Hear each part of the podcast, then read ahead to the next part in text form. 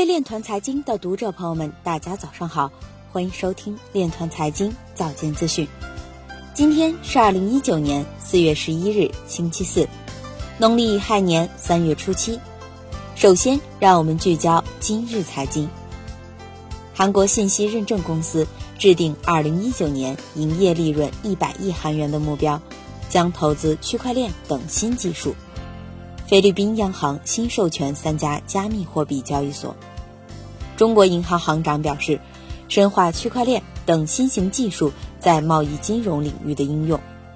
中国通信学会张延川表示，积极推动区块链在多个产业领域健康发展。有报告显示，大多数国家对 STO 的监管态度仍不明朗。区块链创业公司获美国国家科学基金会创新研究项目拨款。网信办一九七区块链备案名单中包括多个海外法币项目。新西兰航空等公司完成使用区块链技术交付 3D 打印零件的试验。李晓峰表示，建议从技术方面推进区块链标准化评测。徐明星表示，OK 集团可以提供 Facebook 在加密领域所需要的一切。今日财经就到这里，下面我们来聊一聊关于区块链的那些事儿。据二十一经济网报道，中银香港副董事长兼总裁高迎新表示，虚拟银行有助吸纳传统银行未顾及的顾客，推动普惠金融将是该行虚拟银行业务的重点。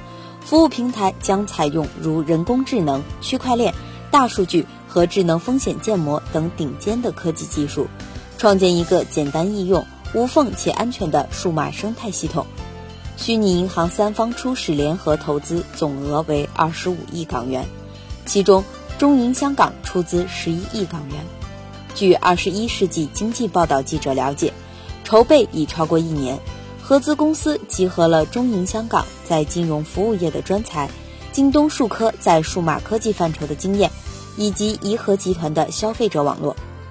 以上就是今天链团财经早间资讯的全部内容，感谢您的关注与支持，祝您生活愉快，我们明天再见。